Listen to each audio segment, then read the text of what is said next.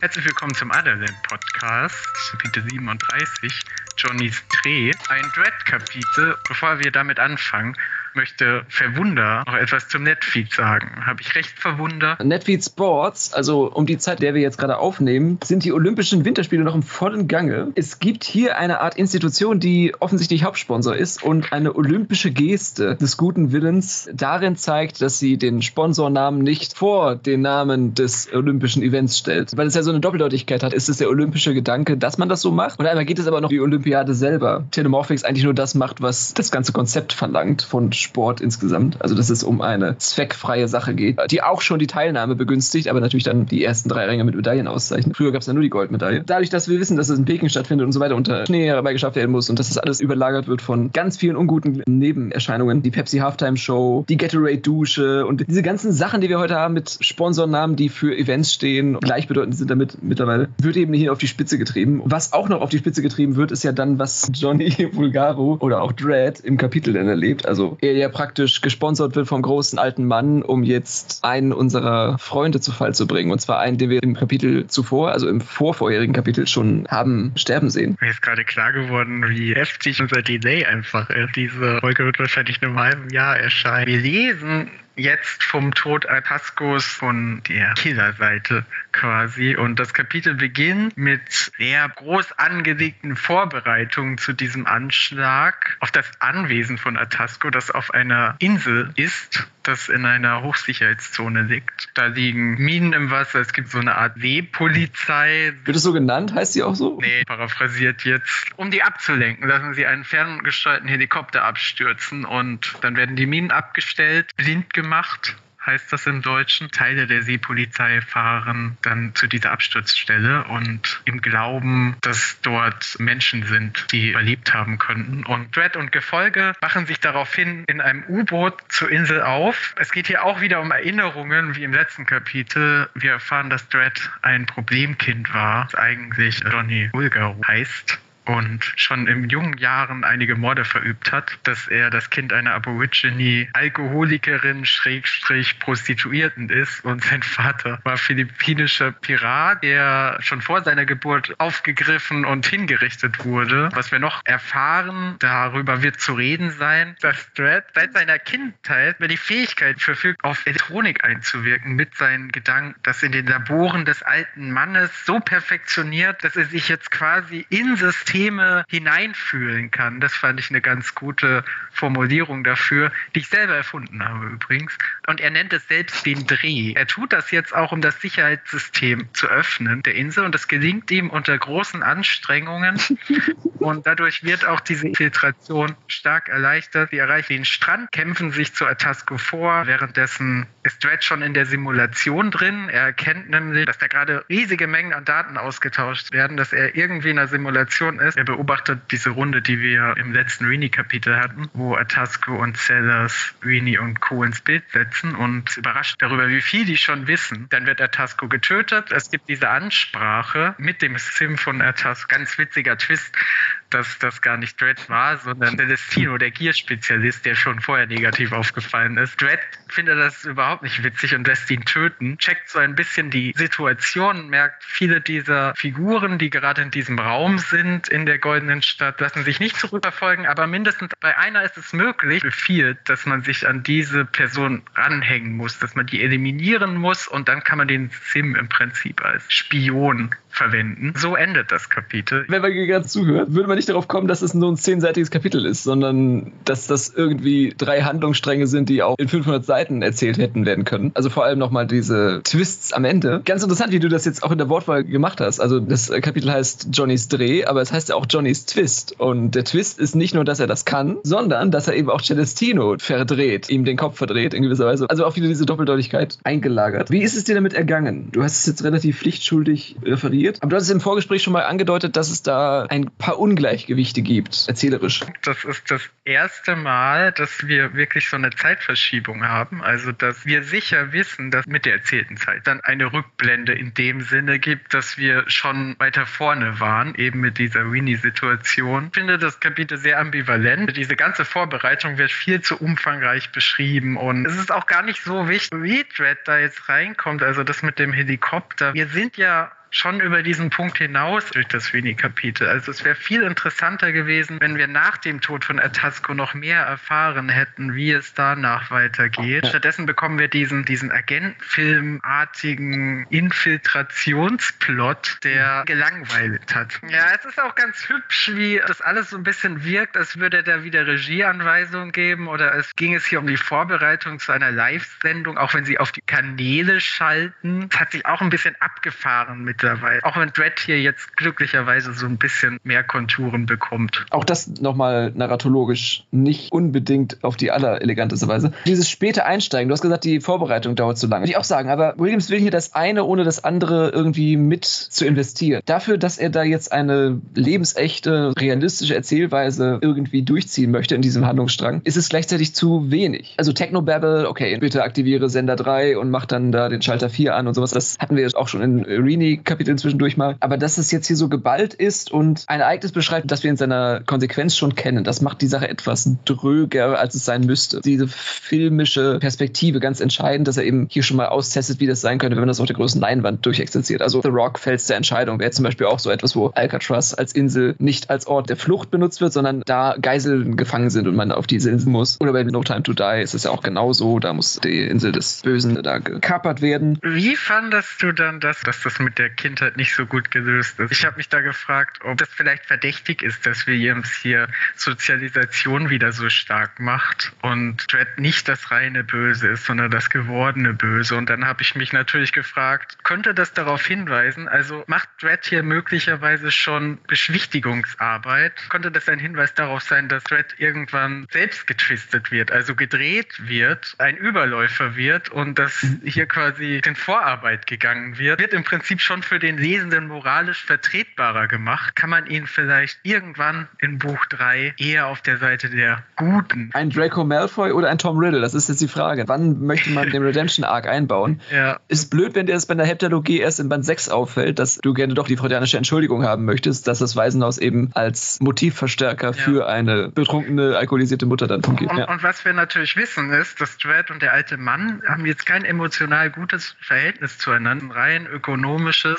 Ist auch nicht so super gut auf ihn zu sprechen. Oder er nimmt eben so eine Zwischenposition ein, dass er desertiert in Anführungszeichen und dann auf der Seite von niemandem mehr ist. Snape oder Doppelagent, genau, ja. Das wären dann so typische, oder sowas wie Jamie Lannister, dass er der ja, Ich finde es auch ein bisschen abgedroschen, dass er natürlich hier jetzt wieder das Problemkind sein muss. Wirkt auch ein bisschen deplatziert genau an dieser Stelle. Das klang bei dir auch schon an. Hätte man vielleicht auch eleganter an anderen Stelle. Dredd denkt ja einfach nur daran. Du hast ja jetzt schon häufiger das Wort Problemkind oder Systemspringer auf den Mund genommen. Also das wird es vielleicht noch eher treffen, auch um diese explosive Kraft. Ja, der Celestino scheint ja so ein bisschen der Punching Board zu sein. Dann nennt er ihn den Idiot, der Gegenspieler, den Dalzi überwachen soll. Also Dulcinea Envin, die hat er jetzt dazugeholt als externe Beraterin. Der wird jetzt hier so durchgeschliffen, aber er merkt plötzlich, der ist ja viel stabiler, als ich gedacht habe. Und am Anfang so viel Nervosität ins Spiel gebracht. Aber jetzt, wo der Ball rollt, geht es plötzlich. Etwas unausgewogen in dieser Dynamik noch einmal. Also du hast ja gesagt, Dredd gibt Regieanweisungen, ja, aber anscheinend mit seinem Second Unit Director die ganze Zeit zu streiten. Aber dieser Streit wird dann auch wieder nicht richtig moderiert. Ganz zum Schluss bekommt es dann eben diese unangenehme Komponente, dass dann die Pointe darin liegt, dass Celestino im richtigen Moment nicht weiß, wann Schluss ist und dann plötzlich frei dreht. Das ist ja auch schon mal im, im Wort dann wieder drin, äh, den Riddler spielt, typischen Batman-Helden oder der Joker, der falschen Stellen lacht. Hier kann man natürlich das Meta-Argument machen und sagen, der beste Regisseur hat Probleme, wenn das Drehbuch einfach nicht gut ist. Das wird ja die ganze Zeit kommentiert. Dieser ferngesteuerte Hubschrauber und dann The Captain Scream of Rage was most convincing. Also wir hören jetzt die ganze Zeit die Tonspur mit und das hat auch ein bisschen was von Invasion auf Kuba, oder? Also Kuba-Krise, Invasion der Schweinebruch. Hast du das richtig verstanden? Also du hast es jetzt gerade so salopp gesagt in der Einleitung. Dann von unten her die Boote zu diesem Hubschrauber-Sturzort hinkamen und den als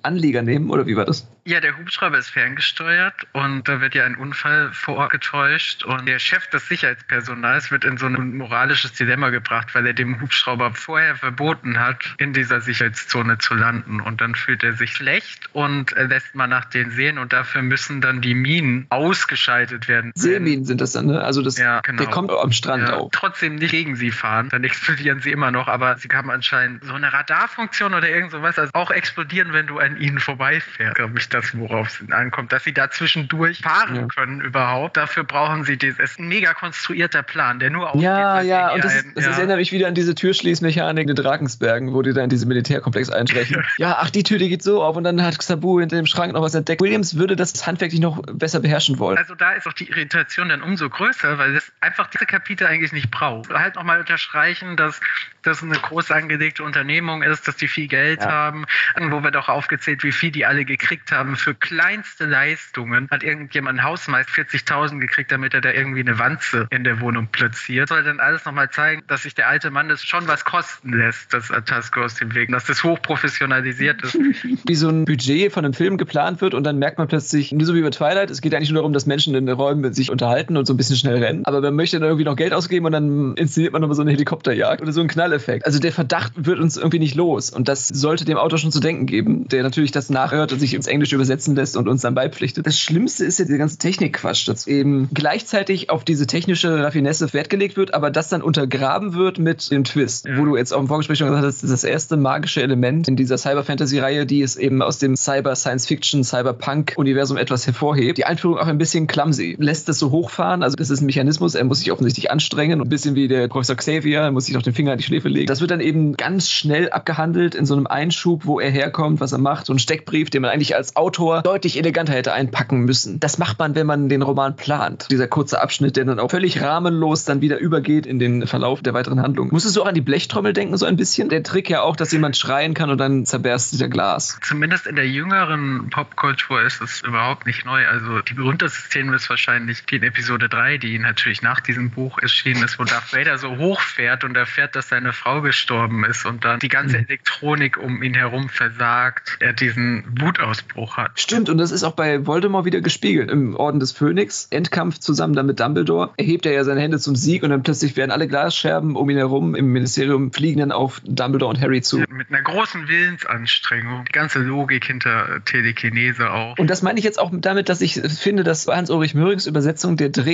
viel besser ist als der Twist. Es ist der Turn nicht so richtig, aber verdrehen, das wäre ja Twisten. Ich würde schon sagen, dass es smart ist, so ähnlich wie du es gerade gesagt hast, also dass man bis jetzt dachte, das ist der Twist auch, mhm. dass es hier fantastische Elemente zu geben scheint. Das mhm. bringt er jetzt irgendwie auf Seite 960. Insofern würde ich auch sagen, passen. Also es hat auch diesen Tanzstep mit drin. Im Deutschen gibt es auch die tolle Redewendung, wenn jemand den Dreh raus hat. Ja, den Dreh mit dem Dreh raus. Also doppelt verschachtelt. Er kriegt es auf die Kette. Bewegungsmetaphern und Twisten. Twisten hat eher was von so einem Shuffle. Ja? Also das ist eine Hin- und Herbewegung. Das Drehen ist dann eine Konzentration von etwas. Also der Draht wird immer fester gewickelt. Diese Zweideutigkeit mit dem mhm. Filmsetting. Wenn es Johnnys, so haben genau. wir den Rückbezug auf die Regisseurfunktion. Guck mal, was alles passiert, wenn man den äh, Herr der Ringe-Dichter mal ein ganzes Werk äh, übersetzen lässt. Da wird einem warm ums Herz, wenn man sieht, was Hans-Ulrich Möhring da alles Heavy Lifting auf der Wortebene auch erledigt. Und dass eben alles ein bisschen untergraben wird von dieser Holprigkeit, dieser Steckbrief da reingeknallt wird. Also ich komme da irgendwie nicht drüber hinweg. Ich habe eine Interpretation so angeboten schon, warum das da drin ist, wenn man jetzt mal davon weggeht. Also es wird innerhalb des Kapitels nicht wirklich ersichtlich, warum das jetzt kommt. Ja, hätte man nicht über biografischen Part lösen müssen. Dass er das seit der Kindheit kann und dass es jetzt kann und dass es jetzt besser kann, das hätte auch gereicht. Überall anders hinsetzen können und dann wahrscheinlich ja. auch eleganter an vielen Stellen. Vor allem, wenn man diesen Charakter des Sozialexperiments, Psychotyps, der irgendwo gezüchtet wird, almost a year spent in one of the old man's labs, das hast du ja schon in der Einleitung auch erzählt. Return of the First Avenger, das ist, da gibt es den einen Part, also den amerikanischen Supersoldaten und dann noch den Red Soldier auf der anderen Seite, den er dann befreit und der dann praktisch ein Bruder im Geiste ist, weil er eine ähnliche Tortur hinter sich hat. Und der wird dann auch aus dem Gefängnis geholt, wird dann zusammengeführt mit dem anderen abnormalen Supermenschen. Der Dread Soldier. Genau, das hätte man alles noch viel stärker ausbauen müssen, damit es nicht diese Sucker Punch-artige Fantastisierung dann reinbekommt. Er kann sich ja nicht so richtig entscheiden. Es gibt ja so eine halbgare Erklärung, die für beides und das eben zeichnet es als fantastisches Element aus. Mir wirklich gewünscht, wenn es etwas anderes wäre als und wenn sie tanzt, vergessen alle die Welt um sie herum. Das hat man häufiger erwähnt, diesen Film von 2011 von Zack Snyder, wo ja auch genau dann in die Traumwelt abgekippt wird und alle um sie herum dann verzaubert. Wenn Inge tanzt, das deutsche Äquivalent. Und wenn sie tanzt. TikTok-Meme. Ich möchte ja auch nochmal der Retrospektive sagen, da das vermutlich das letzte Dread-Kapitel in diesem Buch ist, dass ich finde auch, dass er am wenigsten mit dieser Figur gemacht hat. Ewig ist er auf dieser Regisseurschiene rumgeritten und Kapitel war nie richtig gut, habe ich das Gefühl bisher. Diese Figur hat die meisten Probleme gelöst werden müssen. Also ich bin auch kein Fan von Christabel, aber Christabel ist wenigstens konsistent als Kinderfigur super gut geschrieben. Also da ist eher das Problem, dass er da anscheinend einfach nicht so viel zu erzählen hat mit Christabel, aber sie ist eine super sympathische Figur. Also Dread muss mir jetzt nicht sympathisch sein, aber es ist einfach das Gefühl, es ist einfach so ein Abziehbild von so einem edgy Anti-Held. Eigentlich bestätigen und kann das invertiert zurückgeben. Bei meiner Erstlektüre auch Christabel am wenigsten attraktiv und Dread natürlich, 14-jähriger Jugendlicher, steht auf Gewalt und so weiter. Natürlich zur Sache, da werden Frauen filetiert. Die Attraktion hat sich komplett umgekehrt. Das ist eigentlich ein gutes Zeichen, würde ich sagen. Also das ist ein Zeichen von Elastizität innerhalb der POVs nochmal und auch ein gutes Zeichen, um ein größeres Publikum zu erreichen. Wenn das jetzt ein Film wäre, hätte man mit beiden Sachen Spaß. Die 14-Jährigen lachen bei der Stelle, ja. die 40-Jährigen bei der. Meinst du, das war so von ihm der Plan, dass Dread so Zielgruppenerweiterung? Also gerade die amerikanischen Autoren denken kommerzieller als die meisten ja. kontinentaleuropäischen. Also er war es jetzt halt auch einfach kaum wichtig, der Tasco tötet. Das muss nicht Dread machen. Also das hätte auch eine andere Figur machen können. Also noch eine kleine Notiz, wenn wir nochmal auf Wortebene zurückgehen, was nochmal eine ganz unschöne Note reinbringt, die uns wieder in die tiefsten Tiefen von Mr. Jays Tanzlook führt, ist so eine kleine Bemerkung, kurz bevor Dread kotzen muss. Er bricht sich dann, nachdem er dann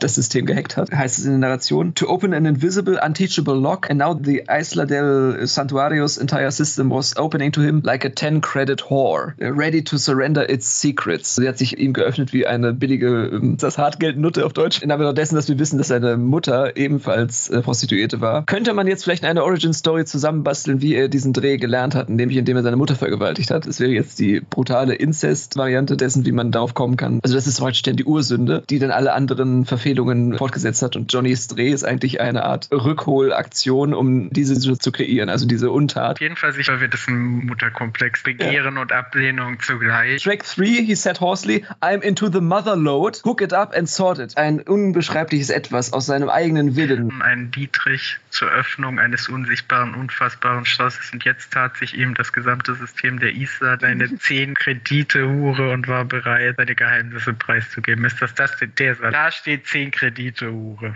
Ja, ab 10 Pfennig Hure fände ich besser übersetzt. Im Zweifelsfall sogar noch besser, wenn Inflation ist, dann kannst du wenigstens das Geld noch einschmelzen. Ja, ähm, Herr Gerax, du hast die Textstelle jetzt relativ zügig gefunden. Ähm, willst du uns nochmal kurz vorlesen, wie das in Deutsch übersetzt wurde? Dreads öffnet dann im Prinzip das Schloss und damit das gesamte System Genau bereit, ihre Geheimnisse preiszugeben. Diese Distanzierung von der Mutter auf jeden Fall. Nicht nur Distanzierung, sondern ja eigentlich auch die Analogisierung. Also er ist so gut darin, weil er eben weiß, wie er mit Müttern umzugehen hat.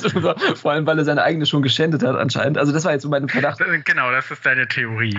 Ähm, Rosebud ist ein Cheatcode, äh, in dem man sich irgendwie unendlich Geld machen kann, äh, in einer der früheren Sims-Teile. Und Motherload ist ein anderer. Das ist einfach so ein typischer Hackerbegriff. Das wäre dann eindeutig. Aber gut, dass wir das ausgeräumt haben. Ist ja gut, wenn man heutzutage in digitalen Dokumenten so schnell alles findet. Gerade Möhring noch gelobt, aber hier ein bisschen traurig, wenn der Übersetzer ihn so komplett durchschaut hätte. Ich glaube, Williams versteht sich ja selber noch nicht mal. Das ist ja das große Geheimnis, mit ja. dem er alle Schleiermacher, Schüler, die in Germanistik dieses Kapitel hinter sich haben, dann wissen das. Auch der Autor sich selbst nicht versteht, wenn er schreibt. Wenn er zu selbstbewusst über seine Diktion herrscht, dann ist es meistens minderwertig. Himmelsgott sollte jetzt also vernichtet werden. Dafür braucht er eben die Motherload, also Drehfähigkeiten, die er in Waisenhäusern und in jahrelanger äh, Demütigung Verteidigung und äh, Niedertracht erlernt hat. Dafür hackt er sich jetzt auch in verschiedene Dinge ein. Also einmal haben wir noch einen LAX, einen Low Orbit Communication äh, Satellite mit so Akronymen. Und dann gibt es noch die ELF Weapon. Das habe ich auch nochmal nachgeguckt. Das ist die Extreme Low Frequency. Nicht eine EMP-Maschine. Das ist nur etwas, was nur im unteren Bereich die offensichtlichen Hürden wegnimmt und dann eben in bestimmten Frequenzen eben noch Kommunikation erlaubt. Also das wird ja auch die ganze Zeit so gesagt. Dread kann sich weiter mit seinen Leuten unterhalten, aber das Netzwerk, das er angreift, wurde in den entscheidenden Stellen ausgestellt. Das passiert alles. Technobabble wird eingebettet in eben diese Diskussion der zwölf Apostel, die dann um den Tisch herum sitzen, in Bolivar Tascos Temelun-Fantasie. Tasco quasi über die Schulterperspektive. Während diese Operation noch durchgeführt ist, kann er eben auch sehen, was gerade in der Goldenen Stadt passiert. Berauscht sich so ein bisschen an dem Gedanken, was das für inszenatorische Möglichkeiten auch wieder bedeutet und geilt sich so ein bisschen daran auf, dass er jetzt die gleich schockieren kann. Das habe ich gelesen, dass er ihn aus dieser Simulation herausreißen kann. Mutter Mutter, die ihren Kind vom WoW-Spielen wegzieht. Wenn wir jetzt wieder bei den Memes bleiben, ich will Unreal Tournament bei Code Mirror in ihrer Synchro auch aufgegriffen worden. So eine Einstiegsdroge eigentlich. Diese Umkehrung von Videospiellogik eben in Missionsgeschehen das erleben wir ja gerade, dass er auch nicht gönnen kann offensichtlich. Also Dredd will seine kindliche Freude darüber, dass er da mithört, bewahren, aber sobald das Celestino macht, legt er ihm auf die Finger und sagt, ey, hör doch mal auf damit. Wie im Kindergarten so ein bisschen. Du hast mir die Schippe weggenommen, ich will das Loch graben. Erstmal so eine Überlappung bei der Realitäten, würde ich auch sagen. Also irrsinnig, wenn man das liest, dass er sich, mhm. das,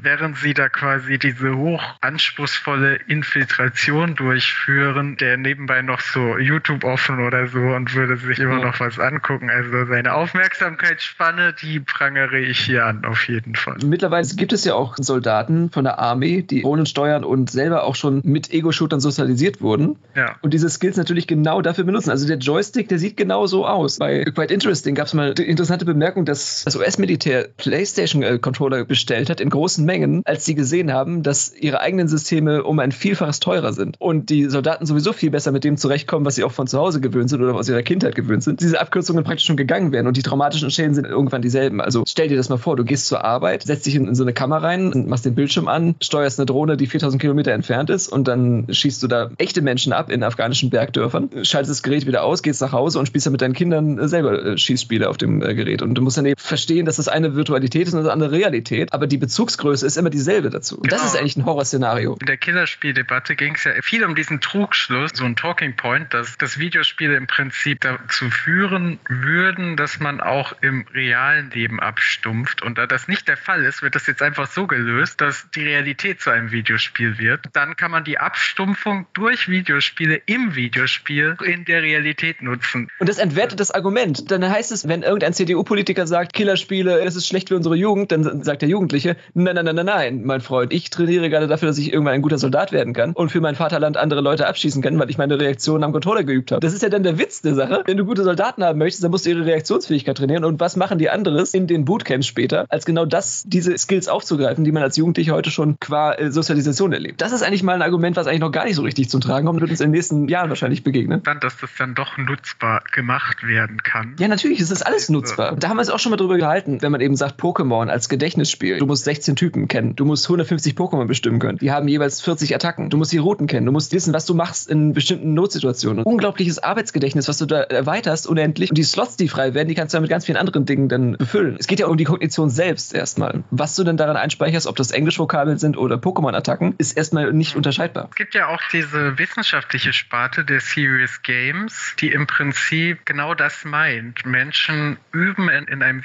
Videospiel-Setting reale Vorgänge und der Unterschied ist einfach nur, dass diese Spiele langweiliger sind. Funktionieren tatsächlich wie Videospiele, auch teilweise mit ähnlichen Belohnungsmechanismen und teilweise kann man das den ganzen Bereich des spielerischen Lernens übertragen. Gamification da, heißt es dann, genau. Ja, ja. Dass man da auch viel gelernt hat, Videospielentwickler sehr weit sind in dieser Ausnutzung, im Ansprechen von bestimmten Sucht Suchdynamiken, dass man das dann zum Beispiel auch wieder nutzt. Um Apps zum Beispiel Duolingo, die das dann zum Englisch lernen nutzt, Suchtspiralen, dass man quasi nach Englisch lernen oder Französisch lernen oder Spanisch lernen süchtig wird. Glücksspiel ist ja dann wahrscheinlich negative Kehrseite. Und da hat man auch viel gelernt aus der Videospielindustrie, ohne denen so die Credits dafür zu. Buchstäblich, ja, aber die positiven ja. und die negativen. Interessanterweise sind gerade Gamer davor eigentlich gefeit vor den einfachen Suchtspiralen Suchtspiralen billiger Handygames denen anheimzufallen. Die wissen, dass die Belohnung eine andere sein muss. Sie muss eine ludologische sein, also sie muss aus dem Spiel heraus erwachsen und nicht aus dem, was das Spiel an Ballast noch drauf schaufelt. Genau, das ist dann die nächste Stufe, aber das funktioniert natürlich erst, wenn Kunst so ein Niveau erreicht, an dem dann in der Kunst über die Kunst gesprochen wird oder an dem man eben wirklich über Videospiele anfängt zu reden, dieser Selbstreflexionsprozess so stattfindet und sie nicht einfach nur da sind. Wenn jetzt zum Beispiel meine Mutter Candy Crush spielt, überlegt die sich ja nicht, wie das mechanisch verbessert werden könnte. Also sie nimmt gar nicht diese Perspektive ein und das ist natürlich etwas, dass dieser Diskurs über Videospiele und dieses Ausentwickeln von Qualitätskriterien ist natürlich etwas, wo Leute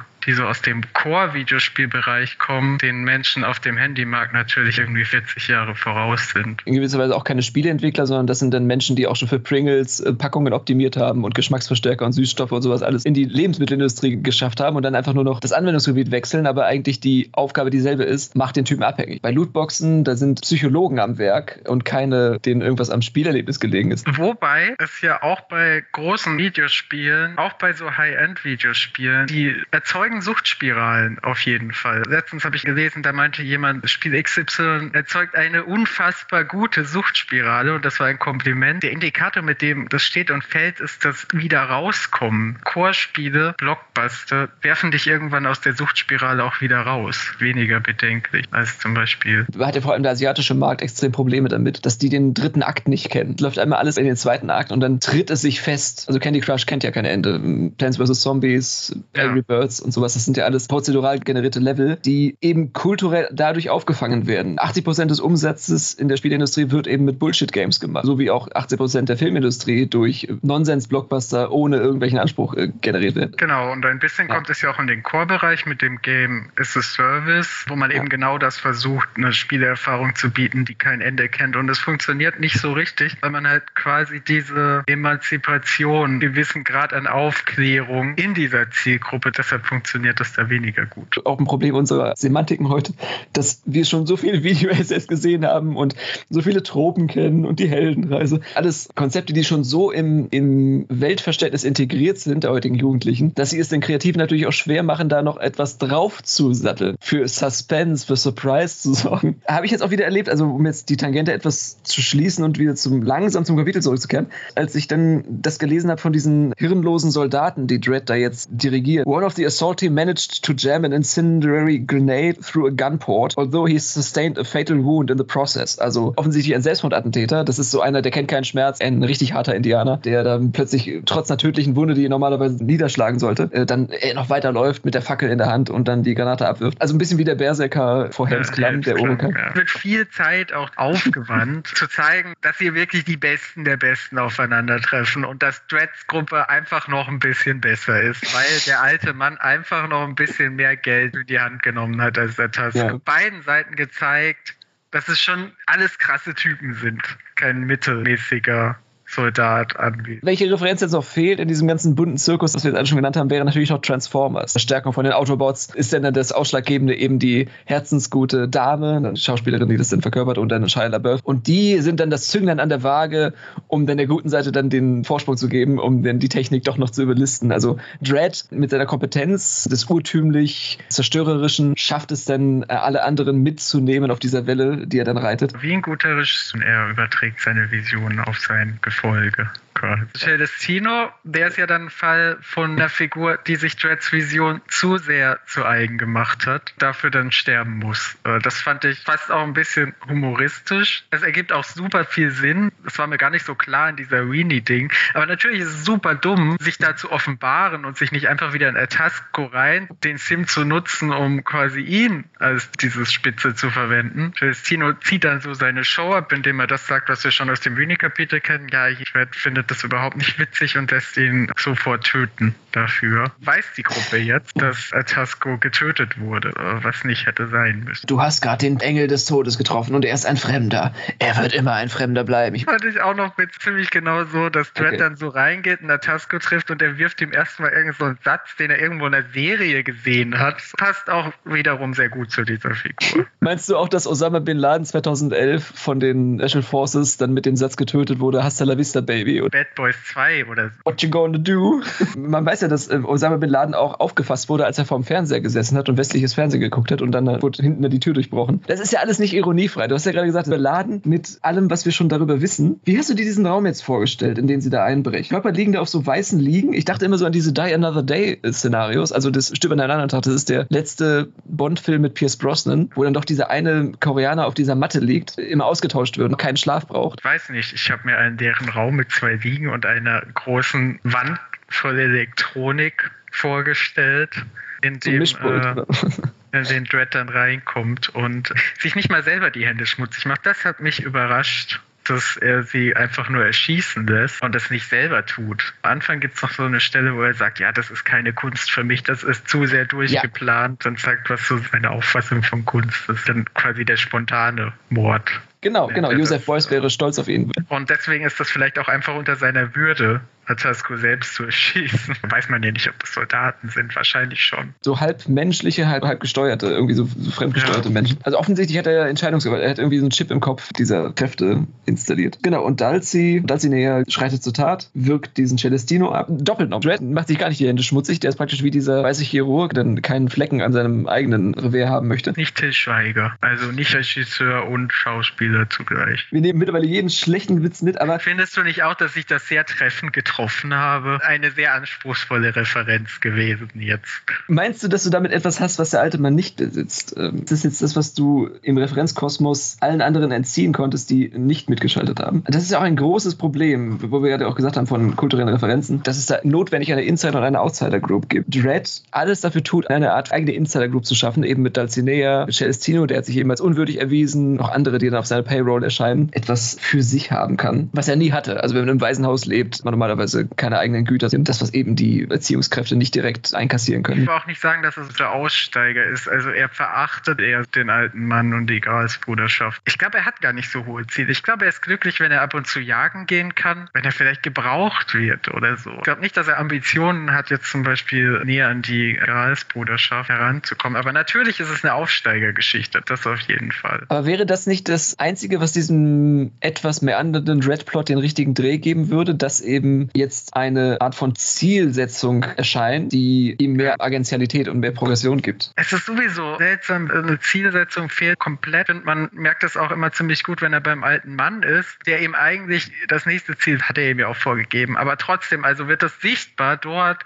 mhm. wenn er vom alten Mann zweimal herbeordert wird und dann ist er da und der alte Mann hat ihm eigentlich nicht so richtig was zu sagen. Ich finde, das steht so stellvertretend dafür. Fühlt sich gerufen oder berufen gewisserweise von einer unsichtbaren Macht. Es gibt etwas anderes als die Schule. Also das hat man ja so in der Abiturphase ungefähr, hatte ich dieses Gefühl. Also die Welt ist nicht das, was, was jetzt hier der Klassenraum dir vorspiegelt und der Lehrer ist nicht das Ende der Fahnenstange der Kompetenz. Natürlich auch die Frage, ja. wer braucht so jemand wie Dredd mit seinen Fähigkeiten? Also das ist ja auch genau. das Witzige hier. Also Systemsprenger, die zeichnen sich dadurch aus, dass sie eben keinen Platz im System haben. Außer wenn man ganz weit nach oben geht, eben zu diesen Hyperreich. Da kann Dredd dann wieder eine Funktion erfüllen. Ein klassischer Beispielfall von über- und unterqualifiziert zugleich. Also er kann eigentlich nicht in ein normales Leben. So ein bisschen alternativlos für ihn. Seine Fähigkeiten nicht gefragt außerhalb der Weißbruderschaft. Also eigentlich. So gut gefragt, dass er aber eben nicht der Rächer der Piratenheld werden möchte. Möchte nicht der nächste Captain Jack Sparrow sein und in die Fußstapfen seines Vaters treten und mag nicht, was diese Untergründigkeit eben symbolisiert. Also dass man sucht sich ja dann praktisch die Gosse aus, die man dann regieren kann. Aber das ist ja nicht das Himmelreich. Er will ja nach oben. Er hat ja gerade den Luftgott umgebracht. Auch übrigens sehr schönes Foreshadowing. Das ist vielleicht das einzig Gute an diesem Hubschrauber. Hubschrauber abstürzen lässt. Vorzeichen. Stimmt, ja. das, äh das, was sich ein Systemsprenger wünscht. Die Eltern des Systemsprengers auf jeden Fall wünschen. Wenn er schon cholerisch und hyperaktiv und laut und nervig ist, dann soll er wenigstens auch hochbegabt sein. Die Rationalisierung dann. Das genau. System genau. ist zu dumm für ihn. Das ist ja im Prinzip die Ausflug der Eltern.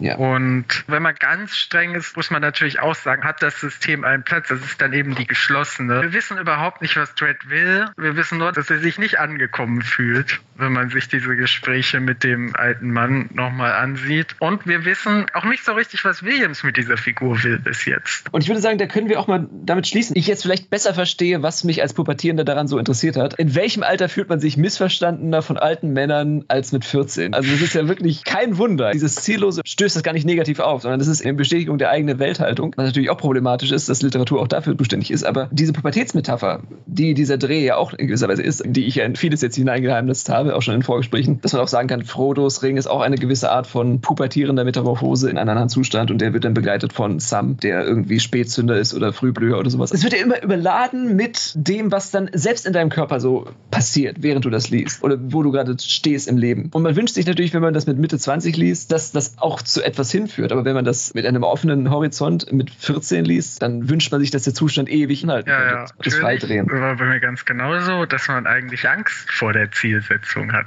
vor, vor konkreten Lebenszielen. Und dann wieder das Heil im Gaming zu finden, weil man da weiß, was man hat. Da hat man gewisse Punktzahlen, da hat man Highscores, da hat man, da ist man. eine Subsprache, die kein anderer entziffern kann. Ich glaube, das war es jetzt mit unserer Subsprache, oder? Vielleicht als Schlusswort. Das stimmt wirklich. Das ist wie Dread irgendwie. Im Videospielen kann man schon jemand sein. Dread hat eben auch auch vorläufig vielleicht den einzigen Ort gefunden, wo er jemand sein kann. Da zählt auch nur das, was du wirklich an Fingerfertigkeit und Kopffähigkeit hast. Klamotten sind da egal, Aussehen ist egal, alles mögliche, Geschlecht, spielt alles keine Rolle. Jetzt enden wir auf einer zu positiven Note bezüglich Videospielen. Bist du nicht mein Ready Player 2? Man hasst ja alles, was man liebt, auch ein Stück weit. Wunderbar, aber ich mag dich immer noch. Wir sehen uns im nächsten Kapitel. Ich war verwundert. Ich war Herr Charakter.